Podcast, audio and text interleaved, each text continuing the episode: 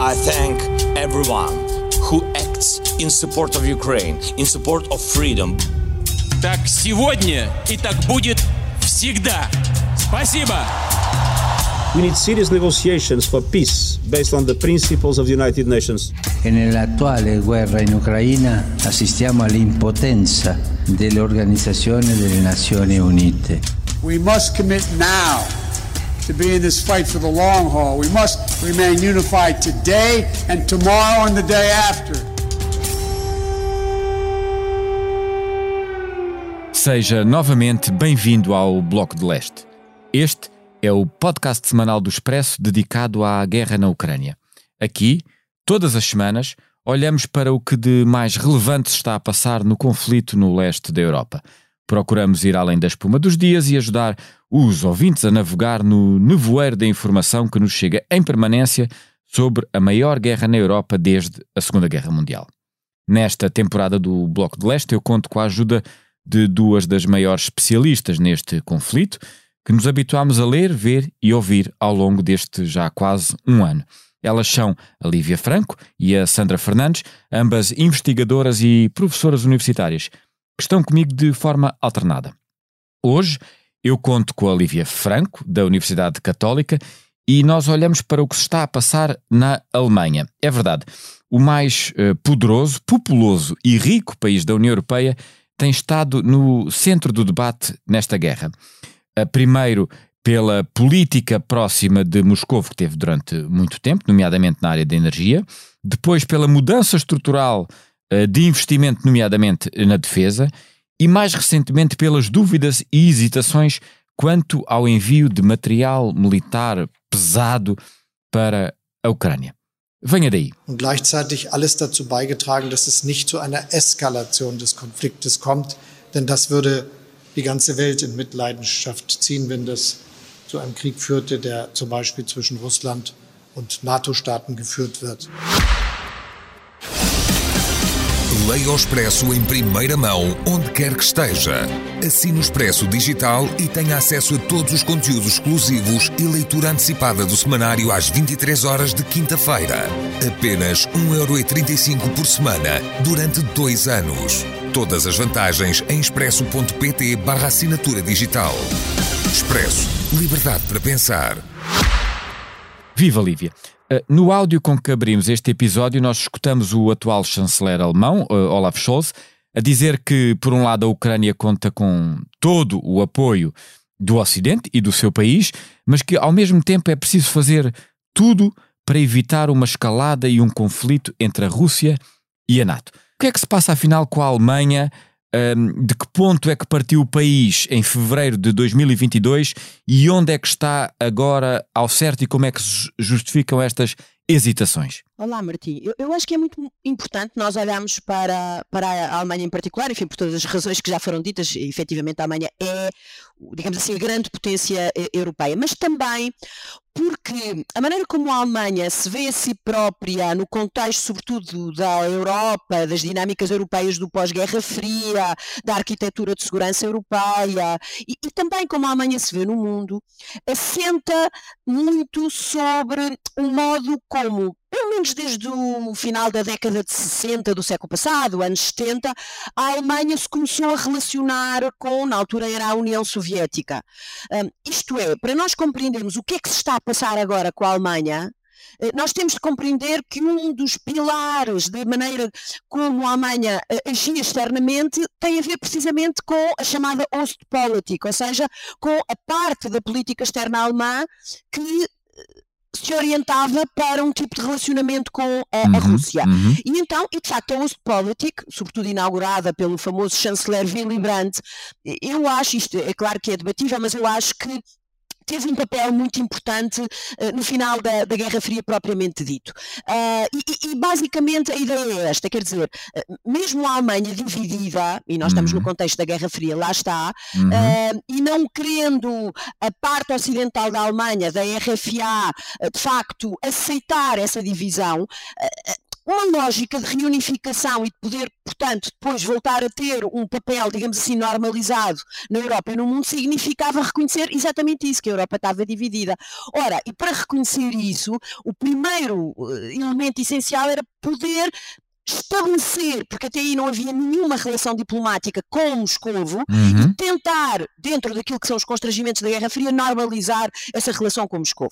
Pronto, isso foi muito importante porque isso desbloqueou uma série de elementos uh, determinantes para aquilo que depois foi a reunificação da Alemanha uh, em 1990. E, portanto, esta Alemanha que nós estamos a falar agora é uma Alemanha que passou por este processo histórico, não é? De divisão durante muitas décadas e que depois uh, resulta de um processo de reunificação que até nem é bem em rigor de reunificação, é no fundo de absorção daquela parte da Alemanha do, do leste, leste pelo Ocidente. esta Alemanha Exato. democrática ocidental, digamos assim. E esse era o pilar essencial. E, portanto, a partir do final da Guerra Fria, esse pilar continua a ser um pilar estrutural da política externa alemã, isto é, a Alemanha e esta Alemanha reunificada, com grande protagonismo, etc, etc, e com uma agenda específica, sobretudo de grande uh, desenvolvimento e prosperidade económica, precisa de ter boas relações e relações normalizadas com Moscou. Sim, mas, é, mas, mas também é verdade que Moscovo, uh, nomeadamente desde a ascensão uh, de Putin. Putin. Sim, portanto estamos a falar 2000. Reverteu, se quisermos, o processo democrático iniciado anteriormente com a queda da União Soviética. Certo, mas isso é o olhar que Moscou tem sobre as coisas. Outra Sim. coisa é o olhar que Berlim tem, não é?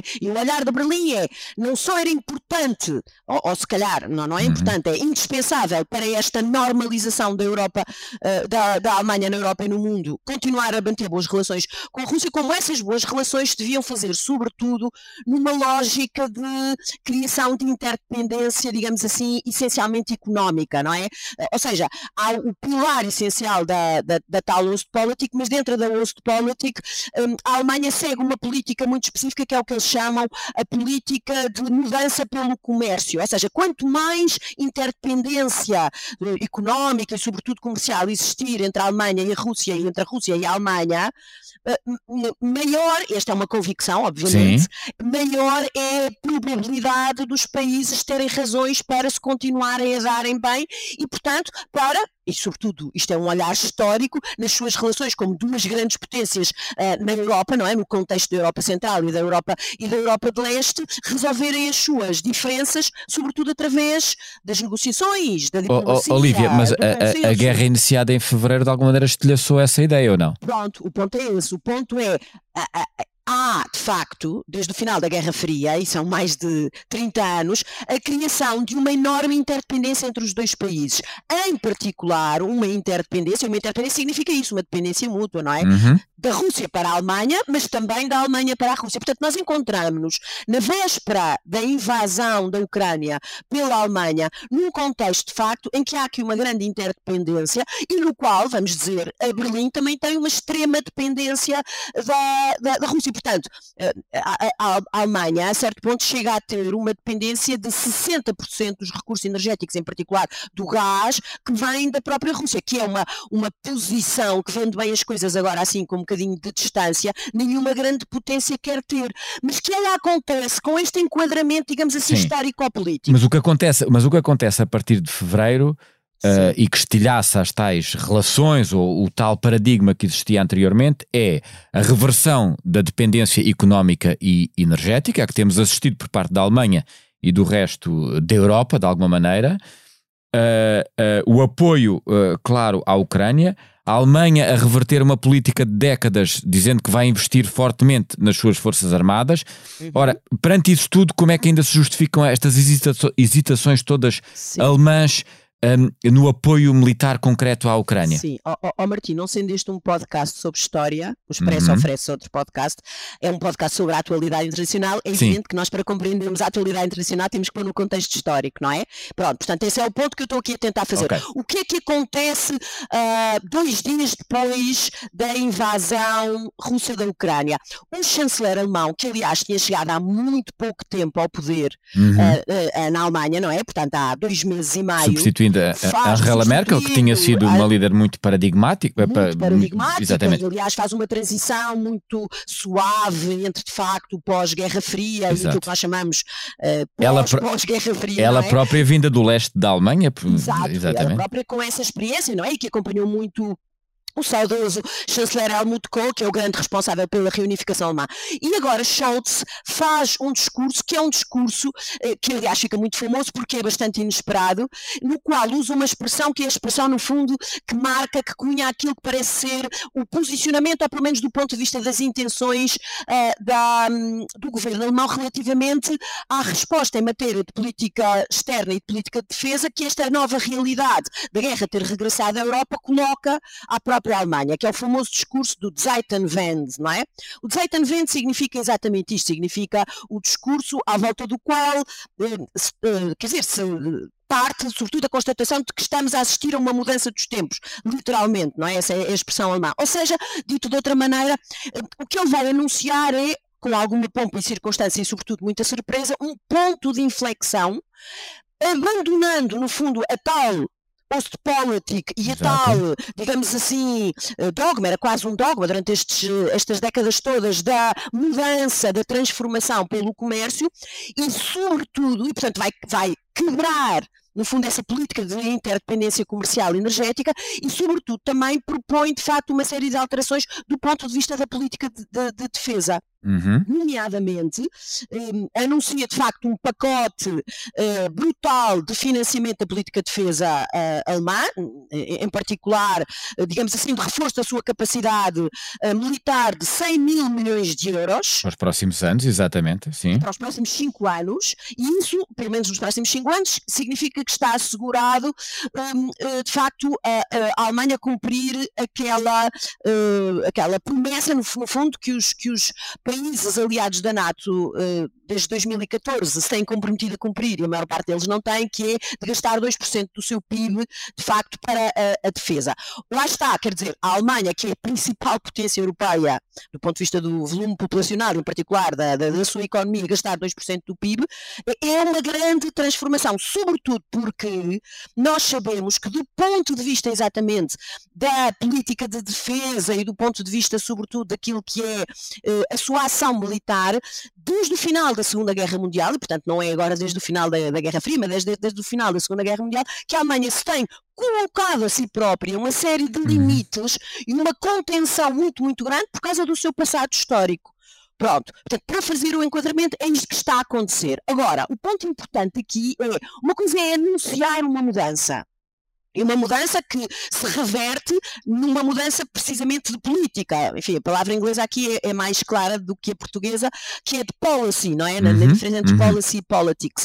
Uh, outra coisa, quer dizer, ele anunciou uma mudança de policy. Outra coisa é que essa mudança de policy, na verdade, se realize depois em politics, ou seja, na política concreta. Ora, nós sabemos. E é com isso que justifica, por exemplo, as, as hesitações em relação aos tanques? Claro. Porquê? Porque não basta, digamos assim, fazer. De decretar, decretar, decretar, decretar uma alteração nos documentos, nos conceitos estratégicos, etc. Aliás, nós vamos agora, uh, uh, uh, no próximo mês, agora neste mês de fevereiro, de facto, ver, assistir à apresentação da nova um, estratégia de segurança alemã, mas nós não, quer dizer, não é, as coisas não mudam assim, não é? As coisas têm a mudar na prática política por uma mudança também, digamos assim, de mentalidades que implica muitas vezes uma alteração da própria cultura cultura estratégica.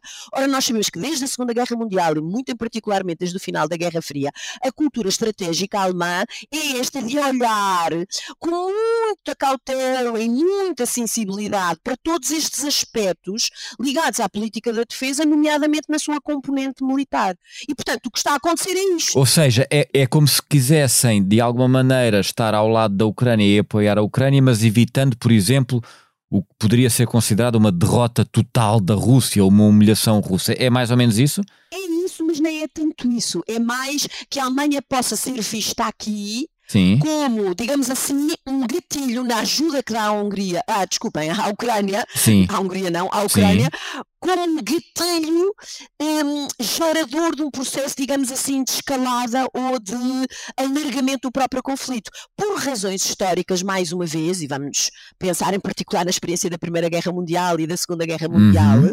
nós temos de compreender que os líderes políticos alemães em particular, e mais em geral, não é mais em particular, mais em geral, a opinião pública alemã se preocupa com isso mesmo. Quer dizer, por causa da sua experiência histórica extremamente dolorosa, a Alemanha não quer ver-se associada a isso. Daí a preocupação. E nós li- lemos muito isto nas últimas semanas como uma grande hesitação, como uma grande, um grande arrastar de pés. Quer dizer, que literalmente é, mas também não é se nós percebemos isto do ponto de vista histórico e do ponto de vista cultural, não é? Quer dizer, o que, o que é que nós assistimos nestas últimas semanas?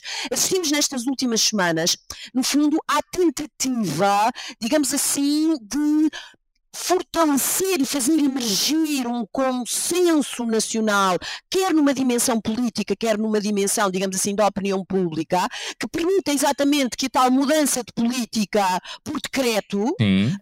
Possa efetivamente colher um consenso e um apoio de, eh, do, do- resto do espectro político-partidário, nomeadamente os outros partidos fazem parte da coligação, mas também da opinião pública nacional, nacional alemã. E por isso é este compasso de espera, não é?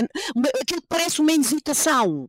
É mais uma ponderação, é mais um consenso, a procura de um consenso. Deixe-me eh, meter, meter uma, uma deixa aqui eh, no, no fluxo do seu raciocínio.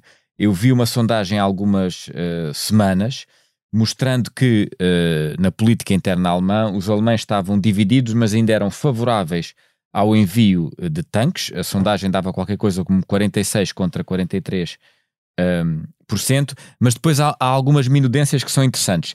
Nas regiões do, Essas minudências revelam muito, não é? Portanto, essas minudências são sempre muito importantes. nas antigas regiões do leste da Alemanha, a percentagem dos que eram contra o envio de tanques era bastante mais significativa.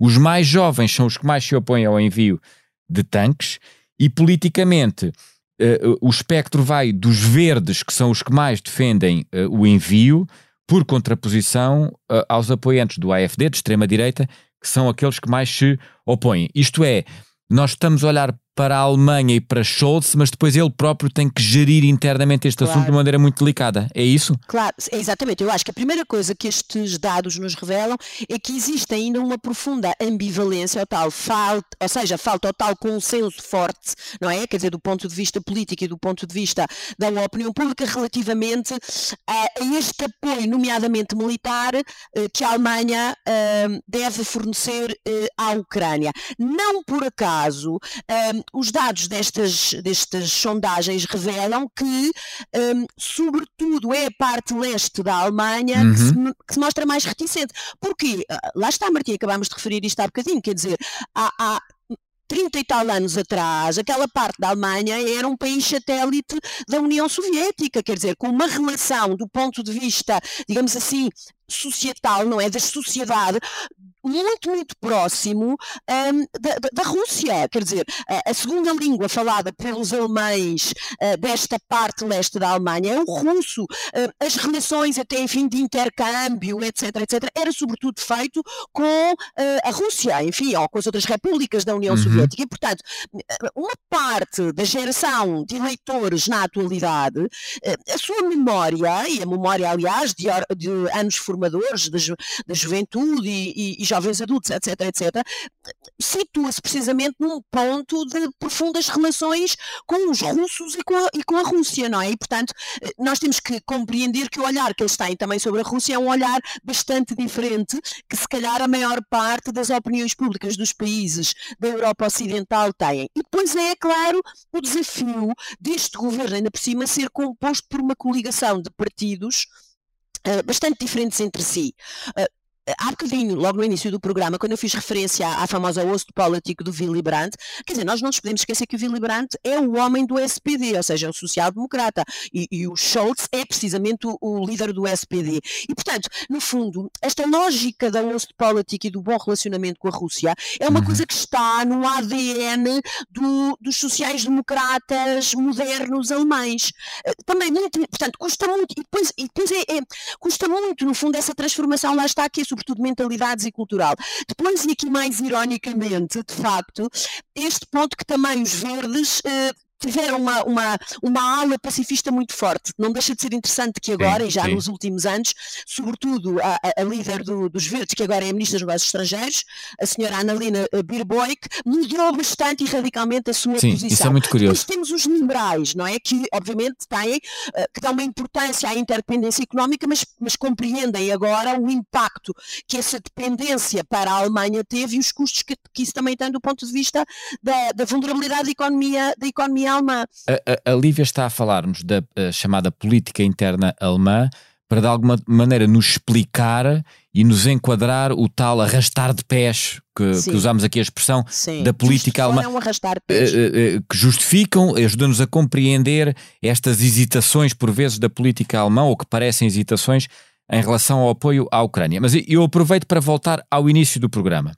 No tal som que ouvimos no início, ouvíamos o chanceler uh, Scholz a dizer que é preciso uh, evitar um, uma escalada e um conflito aberto entre a Rússia e a NATO. E eu, fazendo advogado do diabo, digo: bem, mas o, o chanceler Scholz está a entrar na narrativa da Rússia, que precisamente claro, diz, que diz que esta guerra não é uma guerra entre a Rússia e a Ucrânia, é uma guerra entre a Rússia e a NATO. Ou seja, depois não acabamos por uh, adotar e absorver os argumentos uh, do invasor neste caso? Vamos lá ver, uh, quer dizer, as narrativas também. Não quero ser injusto, injusto consigo, mas, mas confesso que isto me, me inquieta, este tipo não, de discurso. Não, quer dizer, vamos lá ver, o objetivo das narrativas históricas manipuladas, e nomeadamente isso tem sido feito com grande brilhantismo pelo Kremlin e por Putin, uh, têm como uh, objetivo e intenção precisamente criar estas dúvidas. É por isso que esta narrativa tem sido desenvolvida. Portanto, o ponto também aqui da Alemanha, tendo vista todo este peso histórico que ela traz consigo, é precisamente perceber isso.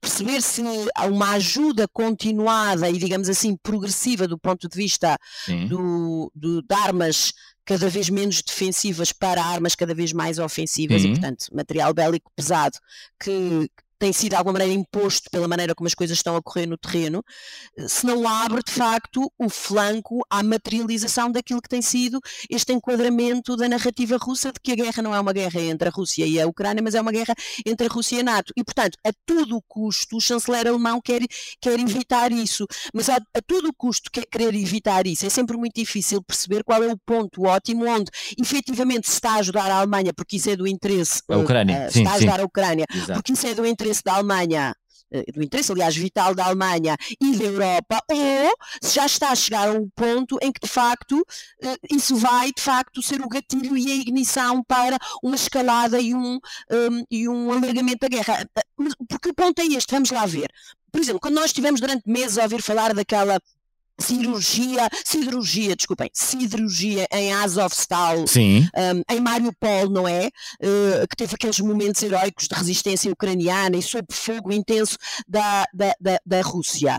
Uh, Quer dizer, para os alemães, só a, a, referência a esses lugares históricos é uma coisa que lhes causa imensa dor, porque quer dizer, quem é que foi a última, quem foram os últimos ocupantes a ocupar Azovstal, por exemplo, e encontrar-se numa situação desse género? Ou o mesmo que aconteceu, por exemplo, em Leningrado, que agora é São Petersburgo, uhum. foram os alemães não é? Portanto, enquanto para nós, às vezes, não é às vezes, é a maior parte das vezes, esse ponto eh, ótimo eh, que diferencia aquilo que é estar a ajudar a Ucrânia a defender a sua soberania numa reação que é legítima ou estar a contribuir para a escalada da guerra e o alargamento da guerra, é óbvio, para a Alemanha, neste enquadramento, a coisa não é nada óbvia, não é? E, portanto, há aqui uma maior sensibilidade, há, quer da opinião pública, quer da liderança política, E, sobretudo, eh, também há este ponto, é a experiência também da cultura política alemã com a Segunda Guerra Mundial e depois com a questão da reunificação é pôr como elemento absolutamente central na dinâmica democrática, e a Alemanha é um país democrático, uhum. a história de construir consensos. Ora, neste momento, a preocupação dos Scholz, na verdade, até nem é apenas só conseguir encontrar o consenso entre os três partidos que formam a coligação e um consenso, digamos assim, da opinião pública em geral na Alemanha, mas é como se estivesse a trabalhar sobre, eh, digamos assim, até cinco partidos, que é os três partidos que fazem a própria coligação, mais as alas, digamos assim, mais extremas, uhum. daqueles que mais na extrema-direita acham que a Alemanha não tem que ajudar a Ucrânia e aqueles, digamos assim, numa ala mais extremamente pacifista, de facto, têm muito medo de qualquer ajuda militar que a Alemanha possa dar. E, portanto, esta gradação da opinião pública e social alemã é muito diferente daquilo que nós encontramos, primeiro nos países da Europa Central e da Europa do Leste, em particular, na Polónia, nos, nos países bálticos, bálticos eles é claríssimo o que é que está a acontecer, não há hesitações. E depois dos países, digamos assim, ocidentais e em certa medida também dos Estados Unidos, que conseguem estabelecer melhor a fronteira entre aquilo de estar a ajudar, ser o parceiro ou contribuir para uma escalada. Já agora deixe-me só dizer isto do ponto de vista histórico, Sim. a escalada, nomeadamente ligada às questões nucleares, acende logo uma luzinha vermelha também aos alemães. E eu remeto aqui para a experiência da crise dos euromísseis, não é? Que foi uma Sim. coisa que dividiu muito a sociedade alemã também no início da década de 80, não é? Quando há, uh, face à possibilidade da União Soviética usar Uh, mísseis uh, nucleares de teatro, de médio e curto alcance, que só atingiriam sobretudo o teatro europeu, os americanos demoraram muito a dizer que sim, no caso disso acontecesse, iriam exatamente defender a Europa com a sua dissuasão nuclear, apesar da NATO. Pronto, isto é uma das crises mais famosas do final da Guerra Fria. Mas só para dizer mais uma vez, tem raízes históricas, tudo isto tem raízes históricas. Mas nós, nós assistimos a semanas de hesitação em relação aos tanques, nomeadamente aos uh, Leopard 2. Aparentemente eles vão ser enviados, eh, tal como os americanos Abrams. Ainda demora algum tempo, mas podem de facto ter um efeito na guerra. Mas a Ucrânia quer mais e também pede caças, eh, se posso dizer assim, aviões, eh, caças de combate. Ora, a Alemanha volta a dizer não, os Estados Unidos voltam a dizer não. Isto é uma vez mais o arrastar dos pés e daqui a umas semanas vão dizer que sim, ou, ou a professora acha que aí é que está de facto uma linha vermelha que não vai ser ultrapassada? Eu acho que o ponto sobre o qual. A guerra provavelmente analisar... terminaria mais rápido se tivessem os caças, digo eu. Pronto, o ponto é esse. Eu, duas coisas aqui muito importantes. Primeiro é este ping-pong entre os pedidos que vêm de Kiev e as respostas que são dadas, nomeadamente por Bruxelas, Washington e Berlim, deve ser entendido, primeiro, neste ponto de que os países ocidentais querem ajudar a Ucrânia, mas não querem que a guerra se alargue não é? E, portanto, o armamento que estão a enviar baseia-se num princípio e numa lógica de enorme contenção. Eu tenho ouvido aí muita gente dizer ah, os países ocidentais andam a armar a Ucrânia até os dentes. Isso é factualmente errado. Não é verdade. Tem havido um princípio de enorme contenção, precisamente porque não querem escalada e alargamento. Outra coisa é permitir que a Ucrânia reforça a sua capacidade defensiva e, se possível, volta a ter, digamos assim, iniciativa contra-ofensiva, que está nos últimos meses a perder, não é? uhum. é? Pronto, eh, esse é, é assim o grande primeiro ponto. O segundo ponto que eu quero dizer é assim: vamos lá ver, eh, eu acho que é obrigação das autoridades políticas ucranianas e militares de estarem continuamente a pedir aos seus parceiros para lhes fornecerem armamento, não é? E parece-me absolutamente legítimo que o façam. Agora, esses outros uh, parceiros, e sobretudo os seus líderes políticos, tendo em vista também o funcionamento democrático de um desses países e aquilo que é a sua opinião pública, vão respondendo na medida daquilo que é necessário. Neste momento, parece-me que faz sentido dizer que não ao fornecimento de caças. Uh, portanto, uh, aviões de combate. Faz sentido. Ó oh, oh, Martim, a pergunta, e é isto, isto vai que é definitivo, é um não definitivo? Não. E nós já aprendemos com a questão dos carros de combate.